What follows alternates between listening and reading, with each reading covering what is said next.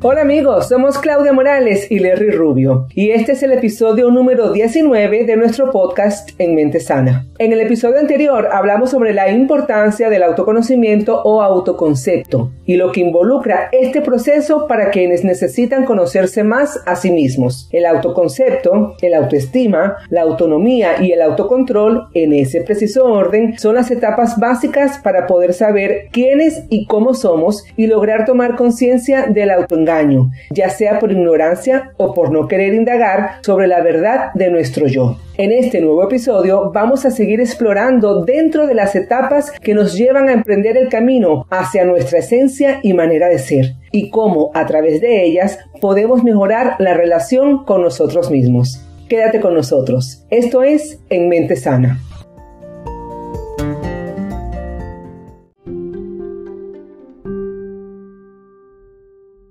Como siempre, vamos a darle la bienvenida a este nuevo episodio de En Mente Sana a mi amigo, el psicólogo Larry Rubio. Hola Larry, ¿cómo estás? Muy buenos días, buenas tardes, dependiendo de donde nos estén escuchando.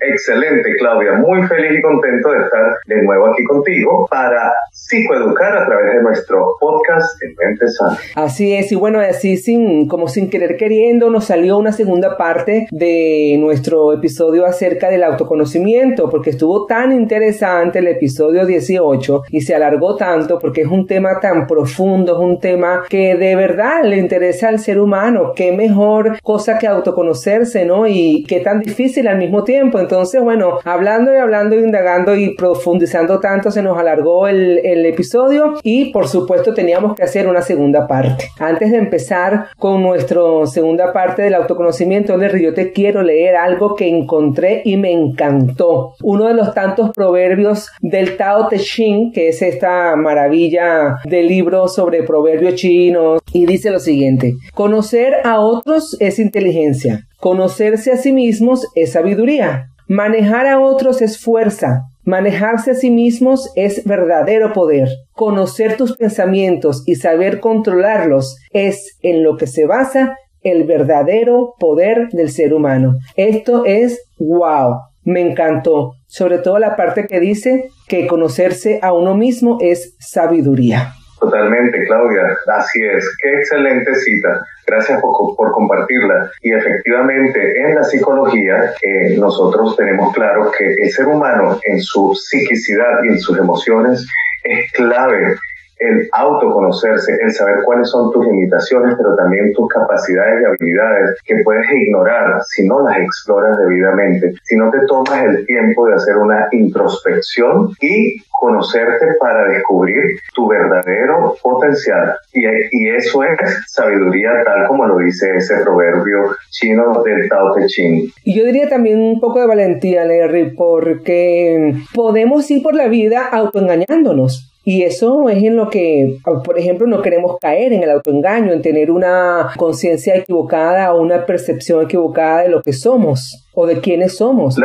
Tanto como limitante como no limitante. A veces pensamos que podemos hacer algo y nos estamos engañando porque en realidad esas no son nuestras virtudes y dejamos de practicar o de irnos en la vida por lo que se nos da naturalmente, por forzar algo que no es para nosotros. Totalmente. Y para eso precisamente es esa introspección, ese el autodescubrirse para, como dije anteriormente, saber cuáles son realmente tus capacidades, tus potencialidades y habilitarlas. Si están dormidas, habilitarlas y si las tenías y las dejaste eh, dormir, rehabilitarlas y al mismo tiempo tal como tú también lo señalas, aquello que tú pretendes saber realmente no es lo que tus habilidades contemplan, entonces dejarlo, desecharlo, porque por allí no vas a llegar a ningún lado. Aprovecha cuáles son esas verdaderas potencialidades y las que tú crees que tienes, pero que en realidad se demuestra de que no es así, déjalas y eso te hace funcionar de manera exitosa en el transitar de la vida. ¿Qué me dice a mí que me estoy autoengañando? ¿Cuáles son los síntomas? ¿Cuáles son las, las banderas rojas?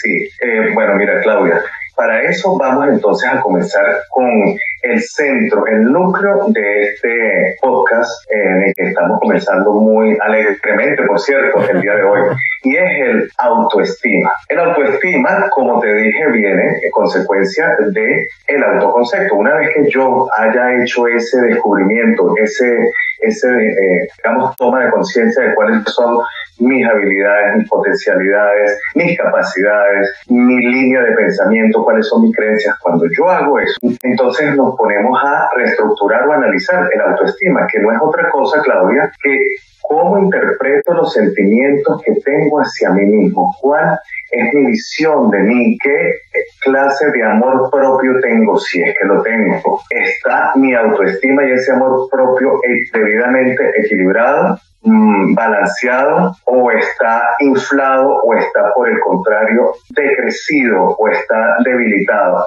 Por ejemplo, una autoestima inflado, dañino, sería el que evidencia una persona cuando trata de forma peyorativa en su entorno social a los otros.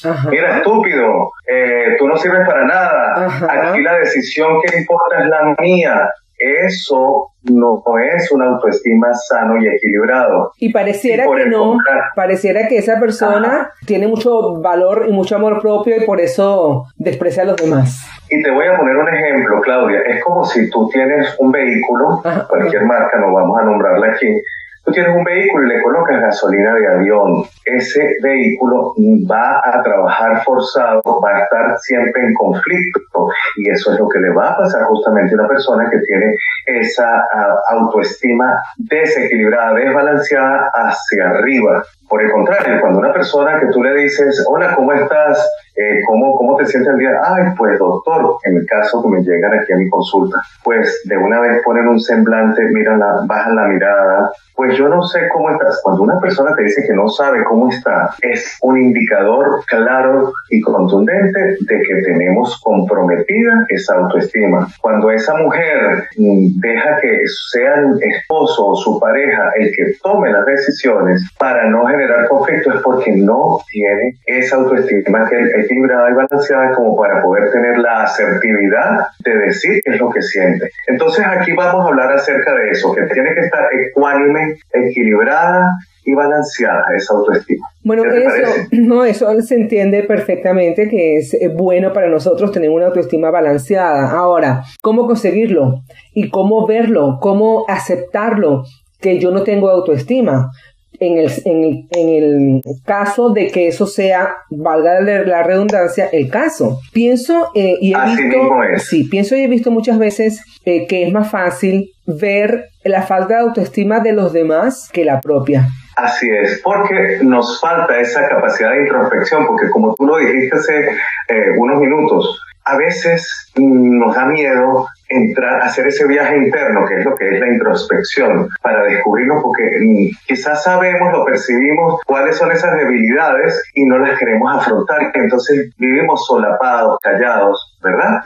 Y nos enfocamos y proyectamos, así como tú lo dices, eh, ver la, paja en el ojo ajeno que ver la cabilla que tienes en el ojo propio. Sí, sí, una cosa, es, pero es una cosa increíble como todos caemos en eso. Por eso, pero no todo, Claudia, porque te digo, una vez que tú entrenas tus pensamientos y tomas conciencia de cuáles son esos casos en los cuales uno puede caer, pues tan sencillo como que no lo haces. Ok, entonces, por ejemplo. Tiene un entrenamiento y lleva trabajo. Yo que te estoy escuchando, una persona que nos esté escuchando, que quiera trabajar su autoestima, que quiera autoconocerse, ¿qué debe hacer inmediatamente que nos escucha. Por ejemplo, puedo ir a un psicólogo, ¿verdad? Y él me va a ayudar. Pero ¿cómo hacerlo yo sola? ¿Cómo yo descubrir qué es lo que me está pasando sola? Porque es complicado, Larry. Sí, bueno, vuelvo y repito, para eso eh, han habido estudios, ¿verdad? En este campo maravilloso de la psicología que permite a nosotros los trabajadores de la salud mental proveer de las herramientas para que la persona lo haga sola. Porque es que, ¿qué pasa, Claudia? Si la persona no tiene la capacidad, ¿verdad?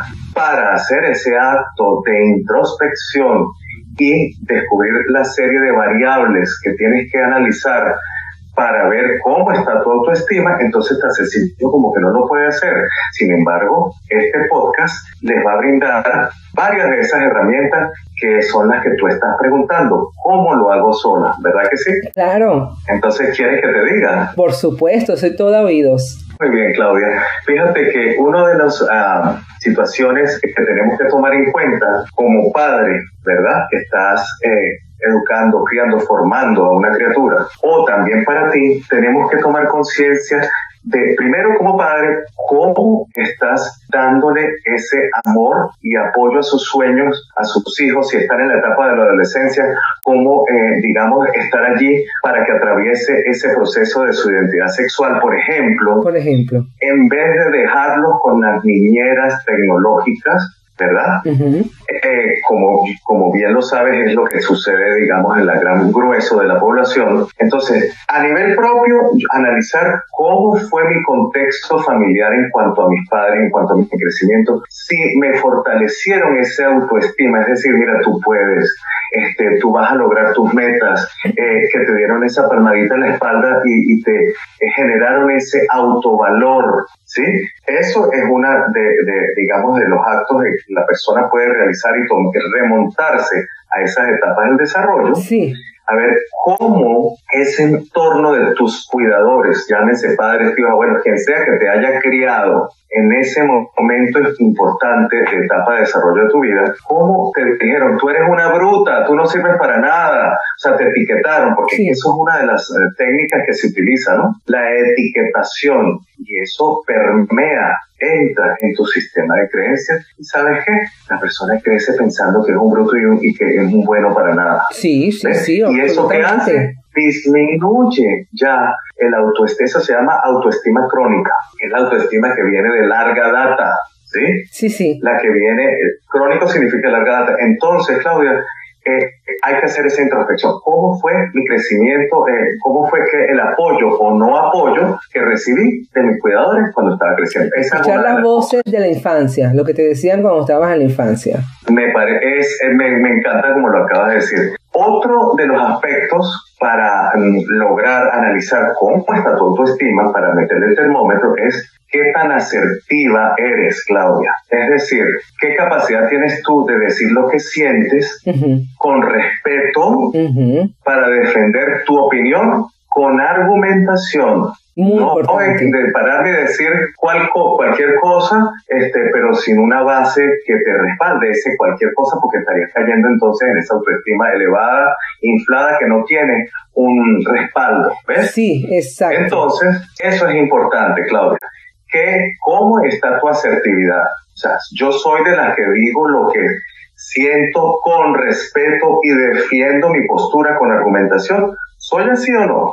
Cuando tú no tienes, ah. cuando tú aceptas, en este caso que estás diciendo esto es muy importante, cuando tú aceptas que en realidad tú no tienes argumento para, no para debatir, porque es que lo que pasa es que no estamos acostumbrados a conversar, sino a debatir. Cuando nos están hablando y estamos pensando en lo que vamos a responder. Y entonces no practicamos lo que es una buena conversación eh, amena, sabrosa, entre amigos, que te nutra sino que ya estamos, no, pero yo no creo, pero eso no es así, empieza la, la pelea y por todo, por cualquier cosa. Entonces... eres, eres un, un, crítico de profesión, eso ya lo hacen es como por, por deporte. Sí, sí. Ya, o sea, toman una postura antagónica para formar el conflicto sin necesidad. Entonces, eh, hay que tener el valor para aceptar que lo que yo estoy diciendo es algo sin argumento porque han pasado tantas cosas en la vida, he visto tantas cosas, he hablado con tanta gente, yo en un momento de mi vida caí en eso, que te puedo decir que cuando tú ya aceptas que tú no tienes argumento y que tú no tienes que rebotar ni debatir ni,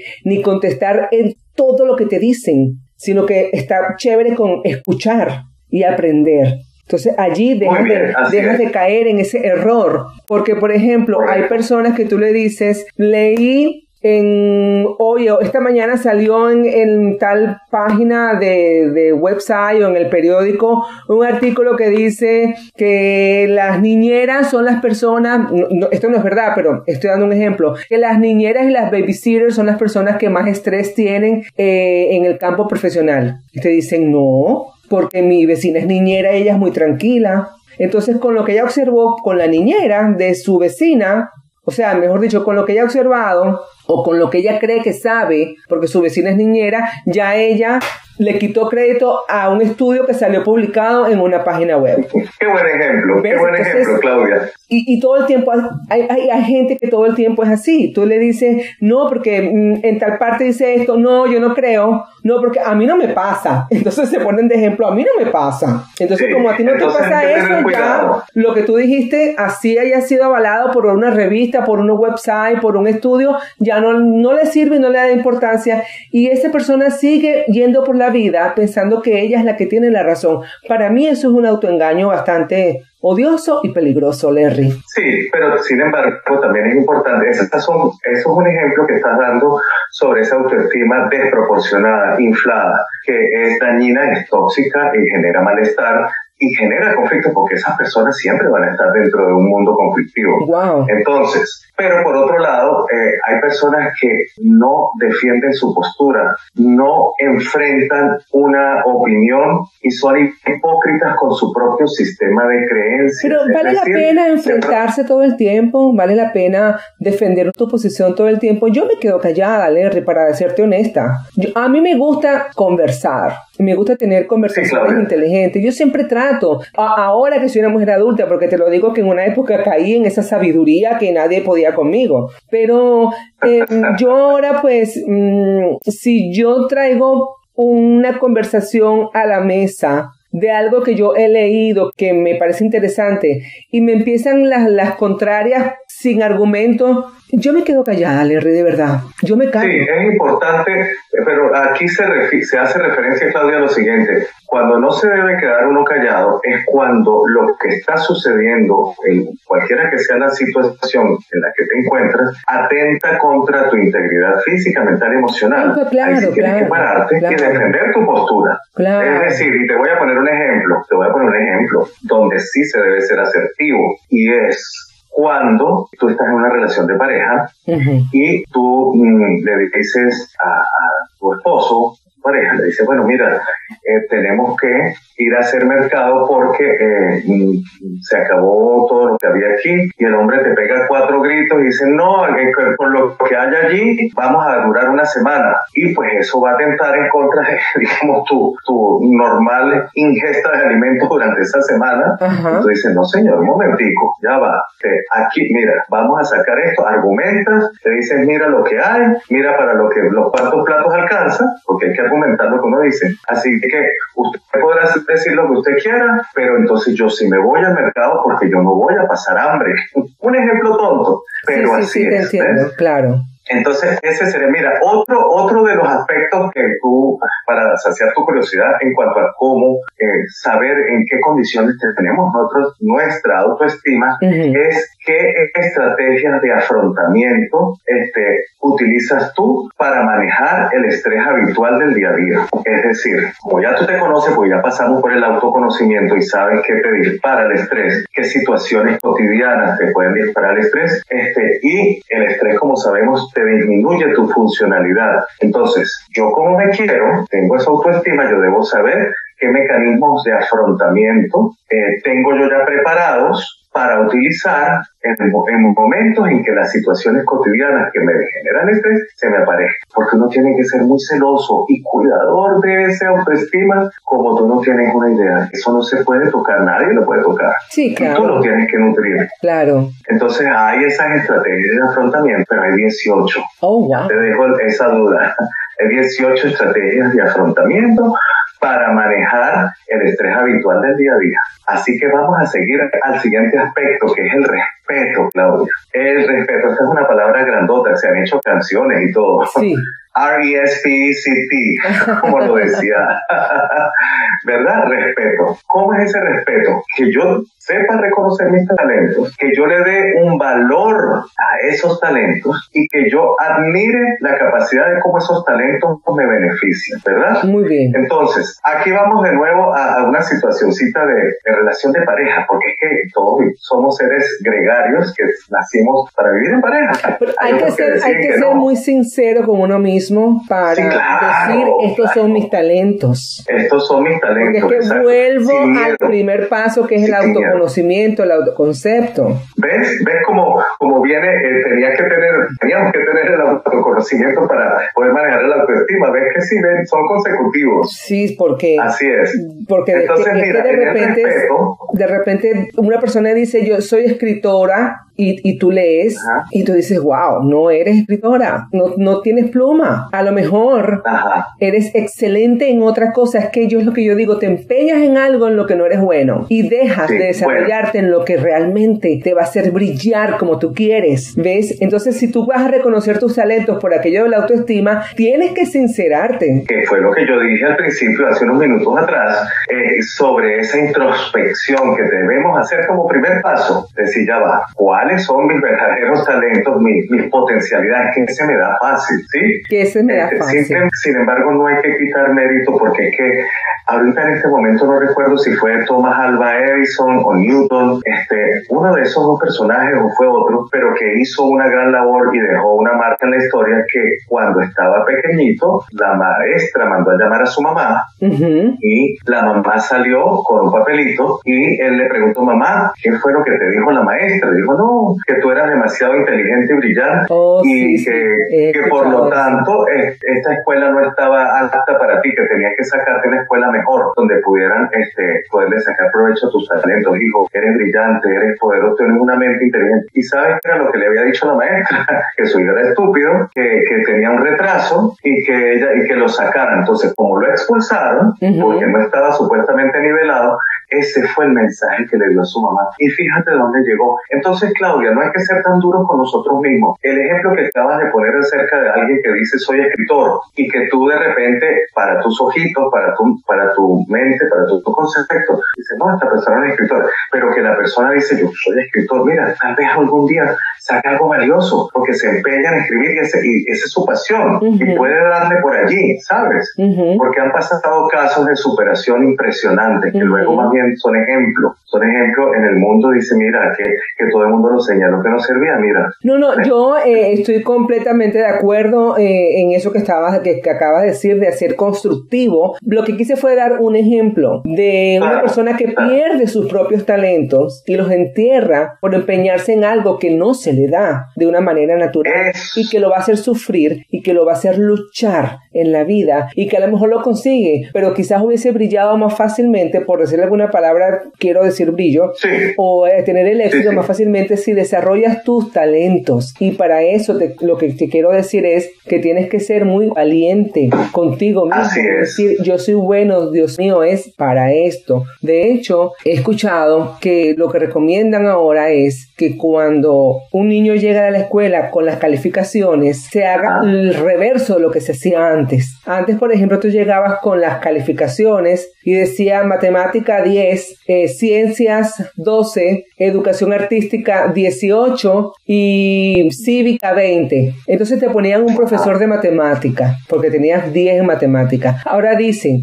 que si tu hijo viene con estas calificaciones, le pongas un profesor en cívica, que es la que tiene 20, o en educación artística, que sacó 18, porque esos son sus talentos y eso es lo que lo va a hacer brillar y de eso es que va a vivir el resto de su vida. Y a mí me parece eso. tiene muchísimo que ver, sí, sí. Maravilloso. Maravilloso. ¿Sabes quién fue pionera en, ese estilo de educación? De hecho, aquí en la ciudad donde vivo, para todos los que nos escuchan, en San Cristóbal, Estado Táchira, Venezuela, aquí hay una psicóloga excelente y es mi mentora, la doctora Reina Hidalgo Schweizer. Ella se graduó en la Sorbona de París y se vino aquí, habla cinco idiomas, una mujer extraordinaria. Ella fundó aquí una unidad educativa donde se atienden los niños desde primer grado hasta que salen de bachillerato, o sea, quinto año ya para la universidad, que se llama María Montessori. Ajá, María Montessori fue una pionera en eso que tú acabas de señalar con ese ejemplo tan maravilloso, amiga. ¿Qué es eso? Vamos a ver, a descubrir cuáles son los talentos que se le vienen fácil y por allí nos vamos. Claro, por favor, siempre cumpliendo el, el resumen curricular, es decir, lo que se le pide bajo el sistema educativo de nuestro país. Sí, debe claro. Estar cumplido, ¿verdad? Pero enfocado en eso. Y allí han salido personajes de, allí de, nuestro estado brillantes que están brillando, como tú lo dices, la redundancia en el mundo, porque se enfocaron en, en su fuerte. Y eso. María Montessori. María Montessori, bueno, una genio en la educación que empieza desde la infancia. Entonces, sí, pienso que ese es un buen comienzo para que una persona tenga un buena autoestima, un buen autoconocimiento y la autonomía. Muy bien, ahora bien, vamos a seguir, Claudia, para eh, responder a esa inquietud que decías, ¿cómo hago yo sola para ir al psicólogo? Otra de los aspectos es ¿Cómo es tu voluntad para tomar decisiones? ¿Cómo te analizas tú y, empiezas a hacer, ¿verdad? Un análisis, ajá, desde las decisiones más pequeñitas, eh, voy a, voy aquí, voy allá, me caso con esto, me caso con aquel, ¿verdad? ¿Qué decisiones, cómo eres tú con tu voluntad para tomar las decisiones? ¿Cómo puedes de repente de llegar a decir, mira, no me sigas dañando como pareja, tomo la decisión, tengo la voluntad de dejarte porque ya veo que no puedo contigo? ¿Cómo eres tú de, de, en cuanto a tomar decisiones? ¿Qué voluntad? ¿Cómo es tu voluntad? ¿Cómo, tienes, cómo está tu astucia, tu confianza para atreverte a tomar decisiones? Me estás preguntando. bueno, ese trabajo lo haces tú solita, porque eso es una introspección solita. Pero es importante señalártelo. Mira, otra, otra situación es precisamente eh, relacionadísima con lo que tú decías hace un momento, que es tener conciencia de nuestras vulnerabilidades y limitaciones para intentar sobreponerlas sin que te afecte. Para mí eso es súper importante. Mucho, muchísimo. Y al hacer eso, ¿verdad? Oye, mi vulnerabilidad y mi limitación es hablar en público, por decir algo. Y resulta que tú estás en un, en un trabajo, arte laboral, donde se requiere esa habilidad. Entonces, bueno, voy a intentar sobreponerla para que no me afecte. Por decir un ejemplo, pero eso se puede extrapolar a cualquier situación de nuestra cotidianidad. Bueno, ves que hay cosas que se pueden cultivar, se pueden desarrollar.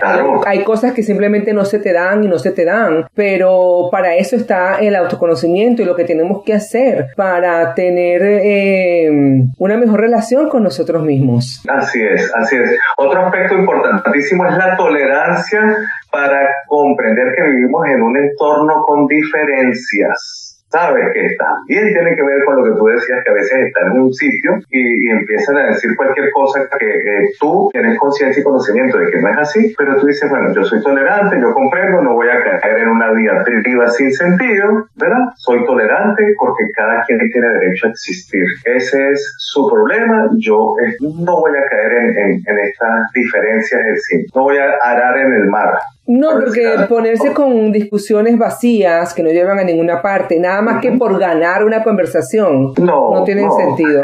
Así es, amiga. Y para eso tenemos otro aspecto, que vamos en el número 9, que sabes cuál es? ¿Cuál? Empatía. Muy importante. Tener empatía es comprender cómo otros interpretan la realidad, ¿verdad? ¿Por qué esa persona, por qué ella piensa de esa manera? Si es muy diferente a lo como yo veo lo, lo que ella está diciendo, para mí es totalmente diferente. Yo voy a sentir empatía, eso tiene que ver con la compasión del ser humano que hay que desarrollar y tratar de comprender por qué tú estás interpretando eso, por qué piensas de esa manera.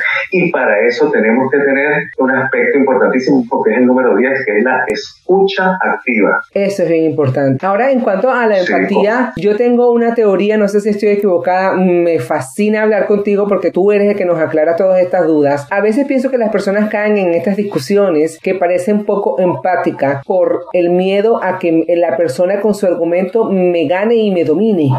Ahí tiene que ver exactamente por un ego, un ego desestructurado, porque un eh, cuando un ego está mal construido, ¿verdad? Que es precisamente eso, yo voy a ganar sin importar si tengo o no tengo la razón, eso es tener un ego desestructurado, es decir, una autoestima sobrevalorada, ¿ves? Y entonces eso es dañino, porque recordemos que la autoestima debe ser ecuánime, armoniosa y balanceada. Eso te iba a preguntar, ¿cuál es el balance? Entonces, ¿dónde está el balance, Learte? Porque no caemos en este tipo de discusiones vacías donde no hay sentido argumentar, ni ganar, ni no ganar una conversación o, una, o una opinión sobre un tema. Pero, saberlo? Sí, exactamente. Pero también hay un momento que, en que, y otras situaciones en las que tienes que defenderte. Ya me acuerdo, eh, en mis primeros años en Nueva York, yo era guardia de seguridad. Dentro de todas las cosas que hice, que yo lavé platos, y, y, como todo inmigrante recién llegado, sin hablar el idioma, limpié casas y cuidé niños y todo y también fui, fue mi primer trabajo después que tuve los papeles para trabajar. Era guardia de seguridad y yo trabajaba de noche en cuidando un edificio de ancianos. Y entonces los ancianitos no duermen y ellos en la madrugada te, bajan y te llevan comida, te llevan arroz, todos me llevaban comida. Y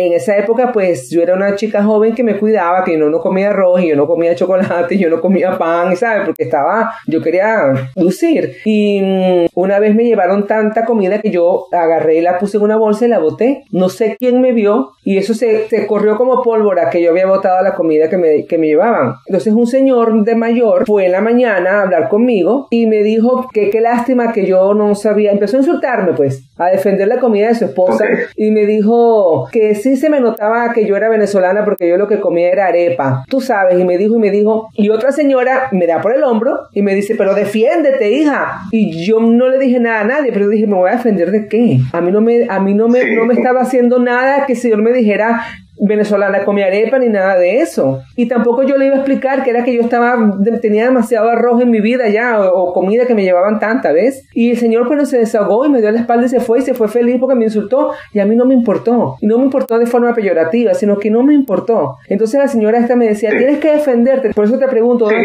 está, el balance? Cuando tienes que defenderte y cuando, cuando no, no importa, pues. Ok.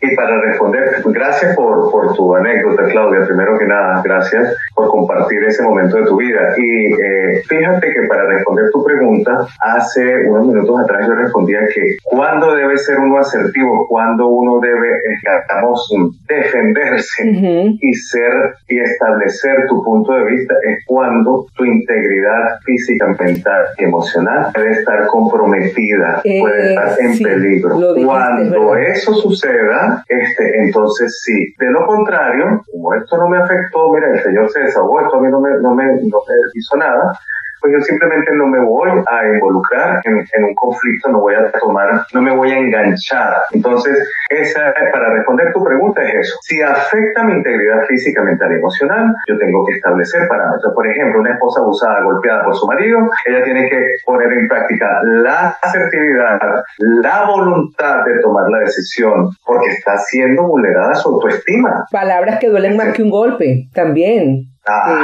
van en contra de tu integridad mental y emocional. Tiene que tener esa estrategia de afrontamiento. O sea que si en ese momento el que el Señor me haya dicho, se te nota que eres una venezolana y lo único que sabes comer es arepa, si eso me hubiese ofendido, ¿tenía yo que pararme y defenderme? Sí, eh, hay que analizar muy bien porque hay muchas variables. Si es un señor mayor que mientras él está hablando, yo, si me, está afectando, volteo media vuelta y me alejo. No, era mi trabajo, imagínate, yo no podía hacer eso, era mi trabajo. Sí, pero el edificio era grande y hubiese ido con baño.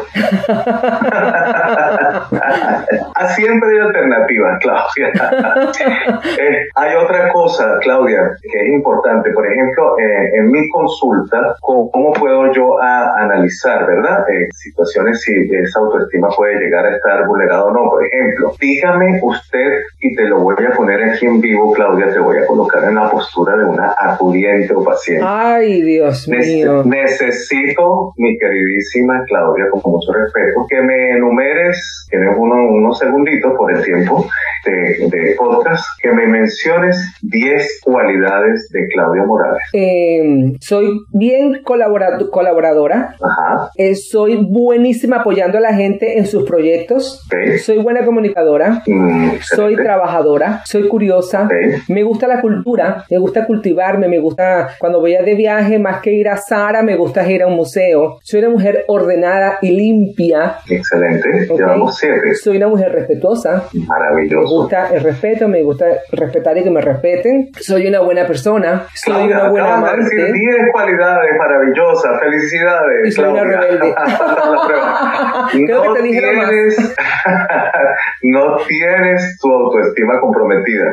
Oh. Ajá, está equilibrada, balanceada. Ahora vamos a ver otra situación porque quiero, eh, ¿cómo está ese amor propio? ¿Qué piensas de ti? ¿Qué pienso de mí? Que soy muy soñadora. Pienso que soy bastante soñadora y em, me hace falta ser un poco más intrépida. Ahora quiero que me des cinco eh, posiciones descalificadoras de Claudia. ¿Qué no te gusta de ti? Eh, que no me gusta, que no puedo controlarme las ganas de comer. Me gustaría ser un poco más disciplinada en mi forma de comer.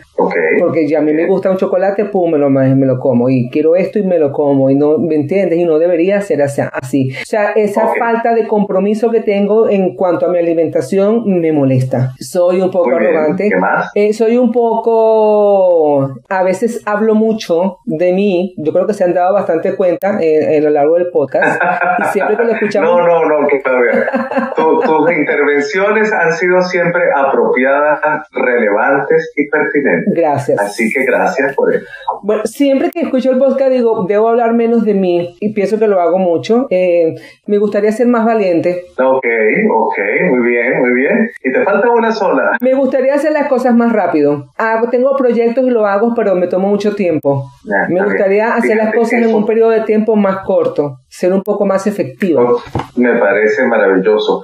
Claudia, quiero eh, que, sepas que hay un, tres tipos de autoestima. Una es la crónica, que es la que hemos mantenido y que no hemos analizado, sino que es la que tenemos desde, digamos, de larga data, ¿sí? Que es la larga, crónica, la que actualmente tienes. Tenemos una autoestima situacional. Fíjate, ¿cómo es esa autoestima situacional? Que es bien interesante. Es decir, eh, puede que la persona eh, tenga autoestima situacional, que eres bueno y te sientes bien contigo mismo solo en una tarea específica es decir, eh, vamos a poner el caso de que tú te metes en, para diseñar páginas web, si ese es tu trabajo y eres la mejor en eso, pero en las otras áreas tienes un esposo que te pega, que te, ofende, que y, te dejas porque no, no eres asertiva, porque no tienes amor propio para, digamos, salir de esa relación tóxica, etcétera. Pero tú eres lo máximo y te sientes perfecta contigo misma, esa autoestima situacional cuando estás diseñando, por ejemplo, páginas web. Y finalmente tenemos que esta la más peligrosa y con esto vamos a cerrar, que es la autoestima social.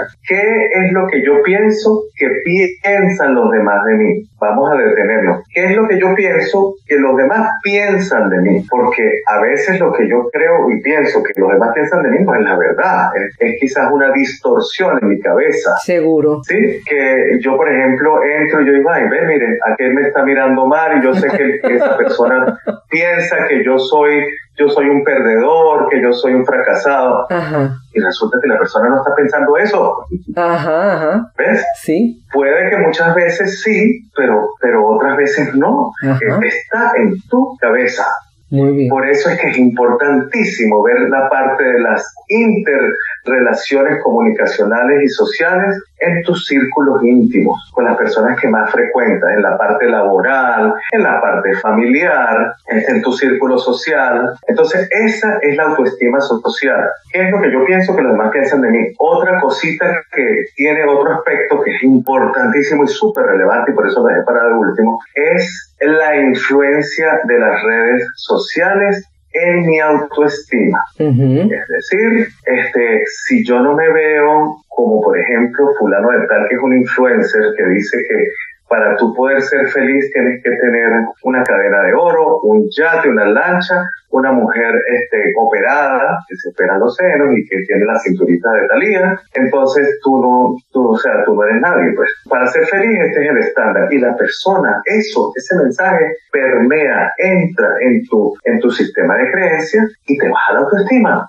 Hay personas con una autoestima tan comprometida, tan vulnerada, que eso les entra en su mente, en su sistema de creencias y los hace infelices y tienen su autoestima baja. ¿Qué te parece? Pero eso me parece más para la gente más joven, no para una persona adulta. ¿O pasa entre adultos? Claudia, Claudia, pasa entre adultos. Yo que tengo una consulta y tengo estadísticas, claro. ¿verdad? Donde se maneja esa información. Por supuesto que el primer target, evidentemente, queridísima amiga, no te equivocas, son los jóvenes, ¿verdad? Que están empezando, ¿verdad? aperturándose en, el mundo y cuyo contacto, eh, digamos, más inmediato es a través de las redes sociales. Entonces, eh, ellos son el principal target, pero sorpresivamente también los adultos. Imagínate eh, el reggaetón, el fenómeno reggaetón, donde las letras de esas canciones son tan peyorativas, tan dañinas en cuanto a la mujer, cosifican a la mujer como un objeto donde lo que hay que hacer es, y lo describen en las letras de las canciones, el ejercicio de la función sexual, pero con otras palabras bien dañinas, y tú ves la gente, los adultos, los niños cantando esas canciones con total y absoluta naturalidad, donde la mujer es que, es la mujer, un juguete sexual, por decir menos. Entonces, y donde el hombre es, bueno, aquel que vuelvo y repito, tiene la lancha, tiene esto, el que, el que se comporta más grosero, el que más antivalores tiene. Entonces, eso es lo que se proyecta y eso daña la autoestima eh, a la comunidad en general. Esa es la autoestima social. Sí, porque mm, muchas mujeres eh, se comportan como dicen las letras de, los, de ciertas canciones. Hay unos muy lindos y, yo soy, por ejemplo, a mí me encanta Tego Calderón. Y es más irreverente y más grosero y todo que Tego Calderón, pero me encanta porque además en su lírica es muy creativo, o Calle 13, son supremamente creativos, o, o Daddy Yankee, me encanta eh, eh, su música pero hay otros personajes que no los voy a nombrar que de verdad yo no sé si están cantando lo que ven o la gente se comporta como lo que él canta. Así es, mi querida Claudia. Entonces, aquí con eso cerramos, que es muy importante que seamos, mira, el mensaje que se les quede, este mensaje final, si hay algo que quiero que a los que están escuchando mantengan en su mente es que sean celosos con su autoestima, que nadie te la robe, que nadie te la manche, que si te tiran una piedra, ¿Sabes qué haces con esa, con esa piedra? Construye un templo. Que si te viene un tsunami, bueno, busca una tabla para surfear y surfeate el tsunami. Sé celoso, cuida del exterior, que siempre estamos bombardeados por nuestro entorno con situaciones y palabras, con eh, muchísimas variables que pueden vulnerar tu autoestima.